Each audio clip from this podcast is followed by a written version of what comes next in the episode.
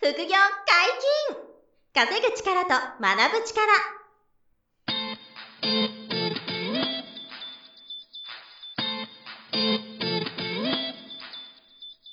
この番組は稼げるようになりたいを叶える副業アカデミーの提供でお送りいたします副業アカデミーはあなたが副業で稼げる状態になることにコミットしたスクール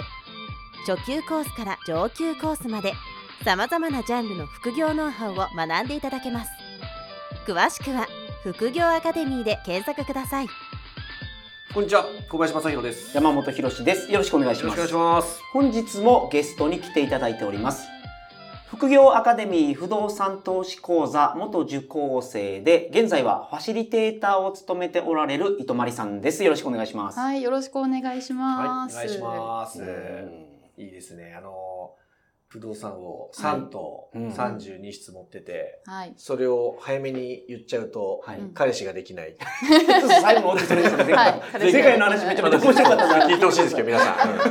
ん。そう前回は聞いてからね、今回のお聞いてもらうとそうです戦略ね、難しいんですよ。戦略失敗しちゃって。戦ドン引きされるというなかなかそう、ドン引きされるんで、ぜひその話を皆さん聞いてください。もう。いよね。はい。やっぱファシリテーターをやられてるっていうところも、はいはいはいでお話がすごあ、くそうですね。全然上手ですありがとうございます。さすがごでざいます。ありがとうございます。今回はですね、不動産投資をやってみて感じたこと、はいで、良かったこと悪かったこと、両方あると思うんですよ。はい。これをやはりどっちも聞きたいね。、はいいいことだけじゃなくて、悪いことも聞きたいから。はい。うんまずじゃあ、なんかやってみて、実際不動産投資いいなって思ったことってどんなことがありますそうですね。いいなって思ったことうは、んやっ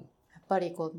横、自分がね、横たわっていて寝転がっていたとしても、はい収益があるっていうことはね、すごくありがこたれいながって。ね、うん思い家ます賃収入のね、ありがたみですね。そうそうなんですよ。先月ちょっとね、あの、流行り病にかかりうん。まして、あはいあ、はい。今流今行流行りりの。の流行りはい、流行り風はいはい邪にはいちょっとやられちゃいまして、風。で結構あの辛かったというか、うん。うん。あ猫結構寝込むぐらいでしたか。なんうですよねん結構熱出て、熱出寝込んでってて感じなんだ。かだるさが結構ねあったんですけど、あーはいはいはいそんな中でもね、うんお部屋の入居決まりましたとか、うんなんか修繕しますんで、うんこの見積もり見てもらえますかみたいな話あー連絡がが来来ててて。。うんでそれを返すで返しただけでそれを全部ねこう対応してもらえるっうんねてすごいなうーんなるほとど。現状管理はお任せしてるから、うんそこがしっかりやってくれるということですね。そうですそうです、うんあ、そうね。それが、あの、もちろんはじ不動産投資初めて聞く方はそうですね。あの、うんはい物件買ったら、自分で家賃集金してるわけじゃなくて、うんうん管理会社さんがいるんですよね。そうですその管理会社さんが全部管理してくれて、ぶ家賃の集金もしてくれるし、でクレームの窓口もやるし、はい空室だったら入居付けもしてくれたり、今言ったよううに、んその現状復旧の、あその、うですねリフォームとか、そういうのも、あうんの、管理会社さんがだ取り仕切ってくれるっていうのがケース多いので、そうですそね。そこに全部お任せしてるって話でね。はい、そうです。寝込んでる時もその通りですはいそうだかでらす。前回お聞きした話だうと、ん糸まりさんは東京に住まれているんですが、うん不動産の物件は岐阜と、えっ、と、愛知県でしたっはけ、い、そうです。うんにあるから、まあその、遠く離れたところでも管理してくれる方がいらっしゃるから、うんはいこういうふうにできると。 そうですね。はい。で、空室が埋まりましたって、うんあの、熱が出てても言われたら ね、よかったって元気出るよね。そう、ちょっとね元気すごい出 た。あそうですよね。いや入り病にかかると、あの、心弱りますから。そこう、れが心弱って、もうなんか私は、みたいな、こう絶望してたんでうんすけはいはいはど、いそんな中でそんな嬉しいお知らせ、うもんう、すごい嬉しいですようんね。空室が埋まるってね、なんか嬉しいんですよ。そうそう、ですよねこれは。抵抗力が上がるらしいですから。嬉しいことが起そこる。うなんだ。そうなんです か免疫が上がって。そうそうそう。じゃああ、そう嬉しいだこっとたがあんるとだ。いいいいですね。あ、じゃあちょっと早めに治ったのかな。そうなんですよれ治りやす かったっていうのがあった。よかったよかった。そうだったやっんだぱ。り自分がやってなくても、入居者さんさえ入ってくれてれば、うん家賃がね、うん毎月ちゃんと入ってくるっていうこの安定感が、そう不動産投資も最大の魅力だよね、確かになね。るほど。それはやっぱり、あの、肌で感じてると。うん。うん感じてますねいいですね。そうですね。うんあと何かありますもう一つぐらい。なんかいいな不動産いいなみたいな。ですね、最近、うんあの不動産持ってる不動産うのん査定をやったんですね、おー今売却あ、売却しちゃった。いくらぐらいで売れるかって、うん相場を査定取ったんだみ。たいな、うんはいいやーどうだったもうよかったあよかった。ああーの、買った時より上プ上ラス。にもちろん最高上だね。がってまして、それはその、リフォームをされてるっておっしゃってたじゃないですか。はいうんリフォームの費用を差し引いてもうん、上がってる感じですか、そうですね、まあ、リフォーム代は私のイメージではこう家賃で回収できてるってもうイメージあなーのなるほどなで、るほどそうそうそうあうん不動産投資はそういう考え方そをすう、るあんですの、かそうう、ん入居入ったらすぐそこから回収しちゃうんで、リフォーム代は。あーそうですうんだから基本的には買った時のね、投資額に対して今いくらかっていうのが一つの目安で。そうですね、はいそう、キャッシュフローとか、あの逆に言うとキャッシュフロー、その、要は、その間にもらってるキャッシュフローも計算に入れなければうんうんうん、逆にリフォーム代も計算に入れてないっていうか、プラスもマイナスも置いといて、なるほど、なるほど。今の話はね、買った時と、あの、売る時の値段の差を一旦考えてあて、そうですね、はいそれ以外もキャッシュフローはプラスだから、そうですリフォーム代とかなるほ払どってもそなるほう、どその家賃収入はいはいはいではいどうせプラスで回ってるっていう感じですよね、考えうん方そうねで。すねお部屋のリフォーム代っていうところではそうですよね、そうですねんううんなるほど。いやー、すごい。じゃあやっぱり買った時よりも、ちゃんとプラスで売れそうな査定結果だった。はいもう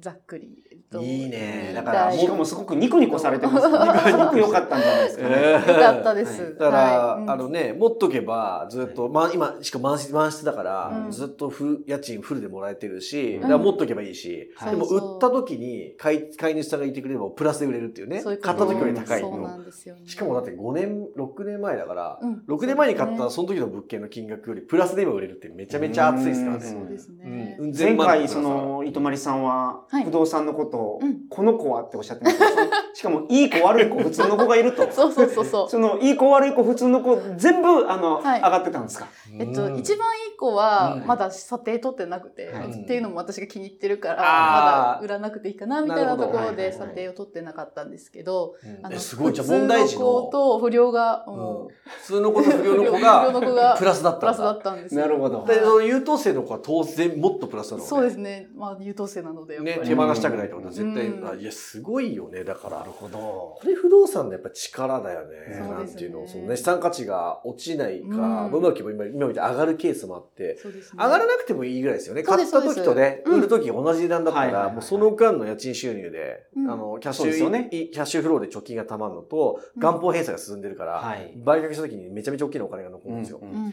だけど、糸まりの場合、さらにプラスで売れそうな査定だったから、うんなおいいっていうね、うんそうです状態だよね。そうですそうですいやー、なるほやどっぱりいいよね、不動産投資は。うんそれはいいですね、本当 に。そのいいことの中の、まあ、すごく二大いいことを教えていただいてそうまですすけねど。そうもう一番ね、はい。一番のポイントですよね、はい不動産やるた上だで僕の役目としてですね、悪いことも聞かないといけ ない。わかりました。悪い こそとういうおね。仕そう事。ですね。そういうお仕事でしたね。いいことだけじゃないよねっていうのもね。そうそうねうんそう。あのダークサイドも教えてほしい。ダークサイドですねわ悪いこと、トラブルとか。トラブルああやっぱりある。うんありましたで電話かかってきたりとかね、うんなんかお手紙にあれみたいな内容が入ってたりとうかんはいすることもありはいまはいした。はいうはい。んなんか特に印象的な、大変だったことってどんなんありますそうですね。その不良ちゃんの物件うんの、不良ちゃんの物件 はい。はい手がかかりますね。手がかかるんですよ。なかなか不良ちゃんは。うんあの、まあ、そうですね。あったのは、あの外国人の方の入居っていうおーのがあって、はちょっとね、説明がうまくいってなかったのか、その管理会社さんの方で、い。うんあの、土足で生活をされて、ほなるほどーあの、だから、欧米の方とかなのかなそうですね。土足でこう暮らす文化のだ人った、うん、が、うんあーじゃあ玄関で靴脱ぐっていうの知らないそうで、東南アジアのね、あ東南アジアの人方だったんですけへど、でそうも東南アジアでも土足の文化結構多いんですかね、国によっては。うんなんかあんま僕知らないんですけど。国によるんじゃないんですかね。でも、そその国、その方はど土足で。そう、もう、がっし、ななんだろう、こ住う、んでたの黒くなってた。わ そう、で、フローリング全部張り替えですみたいなあーフローリング全部張り替え、張り替えです張りか替えこれはまあまあコストがかかるかそらうですねね。。うんじゃあもう退去になりますって言って、はい退去で、あの、中見たら、もはうい床真っ黒みたいな。そうで、床プラスアルファ壁も黒かったんですよね。どうやって壁も黒くなったのみ どうたいいうことな。あ、壁も蹴ってたの蹴ってたのかななんか足置いてたのかわかんないんですけど、へーなんか全体的に黒い、黒くなってましはあ覚えてないかもだけど、あれ、はい1、1、2年は住んでたのかなもた。っいと住んでたやー、。そう、一、なんかで短かったんですよね、その人しかも。半年とか1年とか。うん、半年ぐらいでなんかすごいことになってて。それでそんな真っ黒クロスケにしてったんだ。黒 クロスケになっちゃって、そうなんですなるほど。そうその広さは何平米ぐらいなんですか、そこえは。っと、ワンルームワンルームでワすンルーねム。か、うんまあ、じゃあ普通に20平米とか18平米ぐらいとか、あそうですね、18ぐそらいれを全部張り替えたらどんなもんかかでるんもでねすか床張り替えになっちゃうと結構いくよね、うんまあクッションフロアなのであクッションフロアかまだそこまででもなかった覚えてる費用とかクッションンフロアっていうのは板の上に、うなんかあの塩ビかなんかのうんカーペットなんみたかいな上からこうかぶせられるややつのはいはいねはやいるパターンが多いんですよねうん身体系の場な合るほどそうそうどんくらいするだろうねなんかいろいろとすそうの、んなんだろうこうそこだけじゃなかったんで、うんなんかまあトータルそうでいねう壁もいやクロスも全部そねうクロ当ス然のとかでやっぱりそうそういう使い方をする方なんで数十3 4 0 30行くよねましたあーね普普通の何もないはいあのなんていうんですかいわゆる常識的な仕様だとうん現状復旧ってまあ安ければ一桁万円うんではい高くてもまあ十数万ううんんでワンルームだったらね大そうで体すねあの現状復旧終わるんですよはうい。ん大体ね大体うでんなんだけど多分その倍以上かかってたりとそかうですね3 4 0かかってたら結構やっぱり、うん結構やられちゃっててしっかりやり直したって感じだと思うんですよね。そうですねそう入居していただくときに、はいなんていうんですか、その敷金、礼金とか払うじゃないですか。うんうんそこで直せたりするんあですうかん多分そこの総裁をかけてるんじゃないさすがに。そうなんです敷金は全部募集してるでしょう、多分。ところがどっこいですねこの物件仕切れゼロなんですああ、なるほど。だから、あの、不 良、不良なこの物件だから、はいうん空室埋めるために、はいあの、敷金とかをなしにしてなしに入居を決めるってあー、これよくやるんですよ。そうその賃貸サイトとか見てると、そんな物件たまにありますあよね。の、敷金ゼロ、礼金ゼロっていう。はいはいはい最近多いんですよね。やっぱなる空ほど室埋めるために、はいあの、初期費用をね、うん抑えてあげると入居者さんが入りやすいから、あほどの、敷礼ゼロゼロっていうね、そうです、うん、これは全然僕もそういう物件あるんで、うんなるほど。うんだからそうだから敷金預かり敷金がなかったんだそうなんでするほどねなので、まあ、クリーニング代プラスアルファ、うんまあ、過失分ということで請求をかけてっていう流れにはなってちなみにでもその過失結構過失大きいと思うんだけど、はいあのもうある程度もらえるもんなのそのなんてそうですね全然多分さ全額とか全然もらえないでしょうーんと結局ですね、あの県外に転出されたんです、はあその方が。はあであの再建回収業者さんっていうとこはろあに契約をして、はあサービサーみたいな感じかな再建外周会社すごういんもうあの私もなんかえ糸まりがそれ何管理会社としてそれやったってこ管理会社さん経由でうん契約として、ああああのまあそうですね。まあ泊まりさんがその回収しに行くわけにはいあそう行かなないいか。かららそういう専門のねそう専門の方がいて、うん最近回収会で社うん私どういうふうに回収するのかちょっと気になって聞いたことがあったんですけど、うんはいあの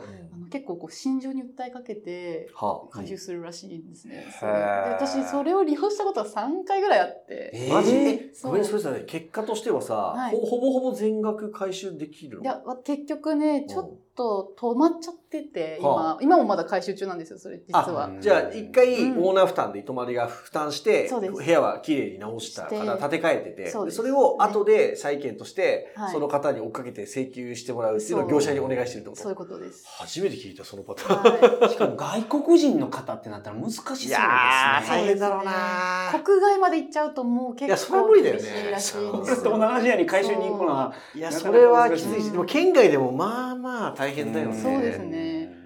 そっかでそのでも債権回収のうん会社ってあのサービサーとかって言うんだけど、はい多分そういう業者さんだろうねにおそうですね願いして、うんあの回収できたら、うんそのいくらか戻ってくるあそうってそういうルそうールだよねででその多も分サービスさんも手数料もらってみたそういいなうことです。はうんあそれ使サービっスたことなんサーかビス初めて聞いたいやもう本当お世話になります。なってます、えーなってるん だそう。まあ、今後はもうねそういうことにならないようにね、うんしてもらう予定ではあるんですけど、うんはいあでも土足で上がられたは僕はないですね自分の物件でうはん初めて聞いた日本じゃ珍しいケースなんじゃないですか。そうですね、日本人で土足で上がる人まずいないじゃないですか。うんいやいやいや原則いない叩きもあるから脱ぐでしょここでみやただいなよこねと普が通汚れるそうのあがるんだけど、不思議だよね外国の方のそ不の思土議足文化って、そうですねう、んうん、不思議なんですじゃあこれは結構、あの、し痛手もあってあ、ちょっそとうですね苦しい。勉強まあでもその、代うんえ得られたキャッシュフローの一部から、はいその30万、40万以下にこう負担してるみたいな感あじそうですそうですでなるほど。はいうんだからそれはだから、あの、キャッシュフローがたまるほど、あの、そのストレスは低いは低いよね。その、そうです自ね分の貯金から使うっていうより、うんあまあそう貯金っちゃ貯金なんだけど、はい本業の収入から立て替えるわけじゃなくそうてな、んです家よ賃収入がたまったところからう、んそういうのを一回ね、こう負担するっていう感覚だだから、、そうなんです、うんあくまでもね事業用のお金って形でそうのん取ってるので、そうはいはいはいはい。なのでそこから出す分にはうんまだ、うんなんだろうそう、個人のお金とは別だからね。うんうんまあだから儲けが減ったという。あ、そうそうそうそう。そうれなんそうそうですねそうですうんうんそういうことも時にはあるよっていう。はいはいちょっとイレギュ珍しいけどね。結構イレギュラーな話まだありますよ。うんもう一つぐらいなんかありますいや面ち白なょっとあと二用いつてたわね二つ話したい。なるほどあ二つ話いいですかいや、ぜひそれをお聞きしたいでちょす。っはい。一つはですね、部屋中釘だらけ事件。釘だらけ事件。ええなんかちょっと聞こえてしまう方だったらしいんですけー。ど、おおそう聞こえいるうっていうのはなんていうことそういうあの霊的なものとか霊的なものとがか聞、こえてあとちょっとまあ被害妄想がすごくなっちゃってな、んていうんだっけあのわわら人形にこうどんどんどんって釘刺すみたいなああいう系のこあのなんちょっとねどういう公式なのかわからないんですとけど、そのまあお部屋退去されて見てみたら釘がねいろんなところに打ち込んで あって。釘ってその、小林さんがおっしゃってたその、わら人形だと、五寸釘っていうあの、なんか、ものすごく濃いやつだと思うんですよ。ああのの小さい釘と五寸釘ですまあまあ長い釘でしたよ。あのえー出っ張ってましたもん ね。それが何10本20本刺さったみたいな、うん、刺さってましたね。えー刺しっぱなしで退去してそうるそうそうそう。何それ初めて聞いたそ れそう、そそれはないんれだけど結構すごいんです人前やっぱよ。持ってるね持ってますよね。 へえそう、それは、まあちょっと、ね、不思議な。それってなんかそのうん一応なんていうのこうお祓いじゃないけ どシャンシャンとかやってもらったりはするのやらなかったんですやけらなかっど、たでも本当にその管理会社さんがもう恐れてて、入ちょっと入室でき、一人ではしたくないですみたいなぐらい、管理会社さんがプロじゃないですプロかだ。よプロだから プロですらちょっとなんか嫌な感じがしますみたいな。それ珍しいな本当うそんレアケースすぎるう。うんそんなのでもね山本さんと ねプロなんで賃貸管理ですよね。そういう人が部屋入るのを尻込みするそ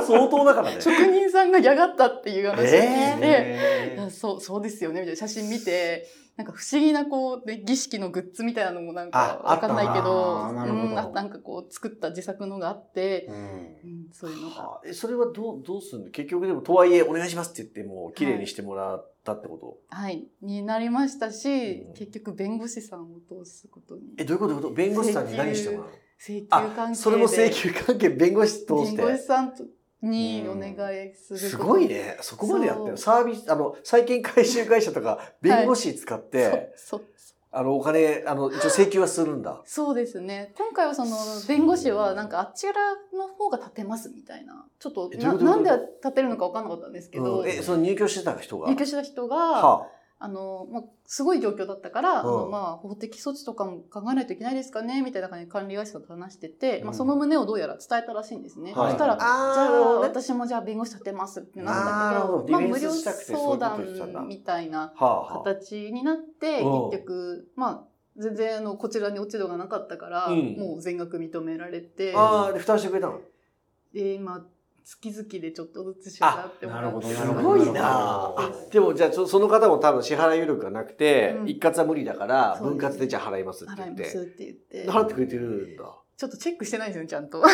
あ払ってくれ細て。かくは見てないん 私だも、あ、そうだ、見るの忘れてたと思って。それ始まったのは先月なので、なるほどへえまだまだすごい全然最近の話そうなんほやほやトラブルですかぽやぽやラトラブルです、ね。いやーどっちも初めて聞くやつだな僕債権回収額は弁護士立ったことはねあのび賃貸経営では一回もないですあ両方ないんですそうないかないないないですいや、私も聞いたことないです、他のいや方に。他の大家さん もね、んあんま経験してないでも糸まりがやっぱり持ってるんだそう。だから、あの、聞いてる方は、あの、不動産投資やばいって思わないでくださいっていうのはちょっと言っとこうかな。でも、そういうことがあっても、32歳の女子でも乗り越えられるよっていうところは言っときたい。確かにはねいはいはいでもあと言ってしまえば、はいはいそのどちらも退去した後の修繕って、まあ、数十万レベルぐらいではあるんでしょそうですね。100万超えたりとかはなないでもす、んね。なるほどうんだからまああ、その、まあ、小さな額じゃないですけど、はいそのまあ、キャッシュフロー取れる家賃収入がある不動産投資がちゃんとできてれば、うんうんそういうことがまあ、10年に1回あっても、うんうんないけどね。僕、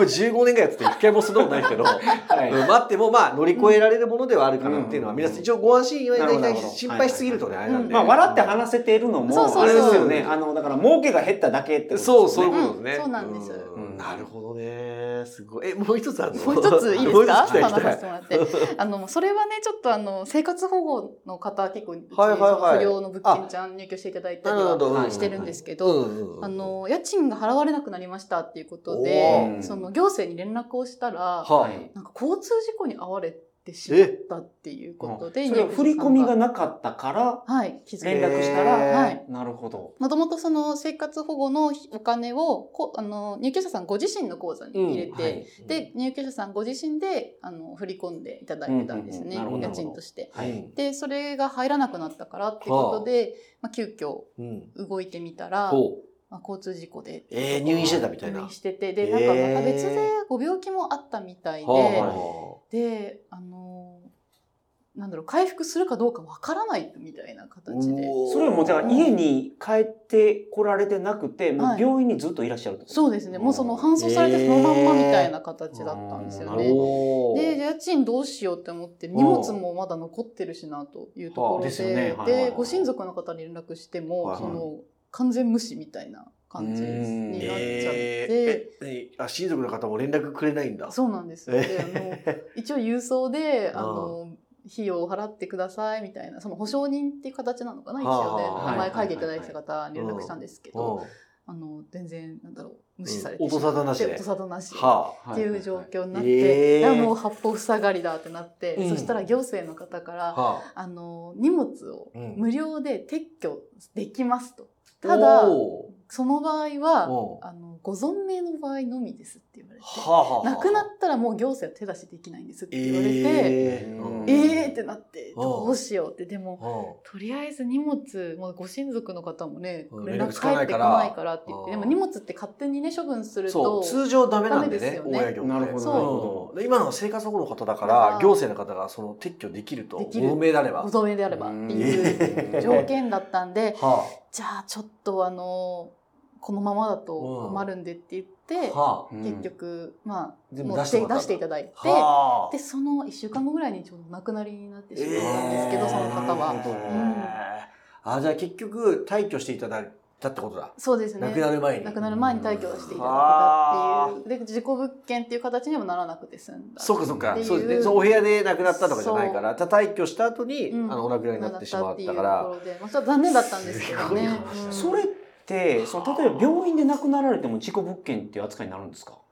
うーんならないと思いますにはなあらないかなのそのアパートの中で、はいあの例えば孤独死するとか、うんあのそういう自害してしまったとか、はいだったらなると思うんですけどね病院だったら多分大丈夫だったかもしれまそせうんでねす。ね、うんただあの撤去費用は自分持ちに全部なってしまうので、はいあーでかつそうなのその訴えられちゃったりしたらもう大家さんになるじゃないですか。うんであそう入結局居者さんからねあそうですね。うんなんでその親族から訴えられる可能性もあるので、うんむやみやたりに捨てられ厳なしいいよでな結構でも分別さとか大変な家んで。賃滞納してるから、うんなんかね大家さんとの気持ちも組んでほしいけどうんねそうなんですよ、家ね。賃いただけないからちょっとね出ていただくのもご理解いただきたいみたいな気持ちはあるけうどんでもたちょっだとそこねは日本の法律的にはねそ大家さんがちょっとその辺はちょっとまあある意味劣勢じゃないですけうそどうなんですよね。入居者さんが守られるうんよ守られねてますうんね。風にはなってるから、うんまあ、でも生活保護の方だったんでちょっとそういうこう行政の方のこう特別な措置はあって、そうそうですね。あーでその後じゃあトラブルこともはある意味なくなかったなかったんまあ、ななですくなってしまったのもあるけどあでー結局その後、まあ亡くなられたっていうことの連絡がそのご親族の方に行って、うんうんであの一応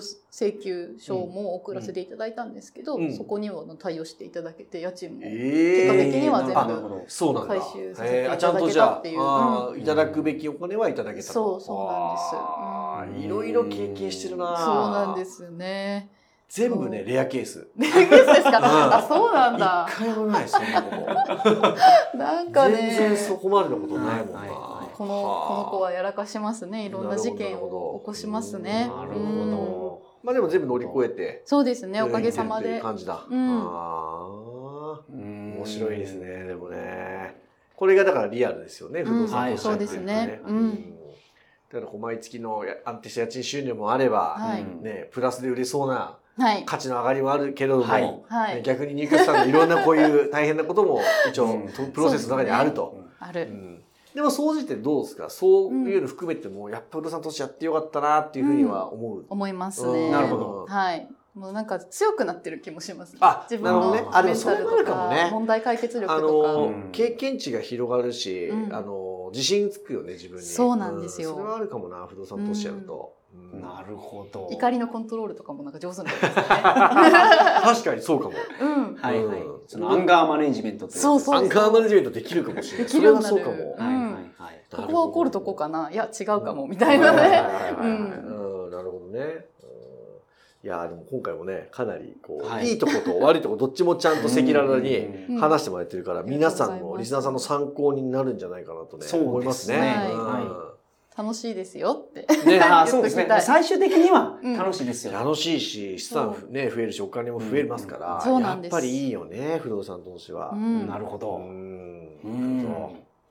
今回もすごいお話が、ういやーいいま話し聞たけきどましあたりね。がとうございま面白かっす。また次回もですね、はいゲスト出演いただいて不動産投資のお話をしていただきたいと思いますよろしくお願いします、はい、ありがとうございます。副業解禁稼ぐ力と学ぶ力そろそろお別れのお時間ですお相手はた小林正弘と。糸まりと、山本博史でしたさよならさよさならよなら。この番組では皆様からのご質問を大募集しております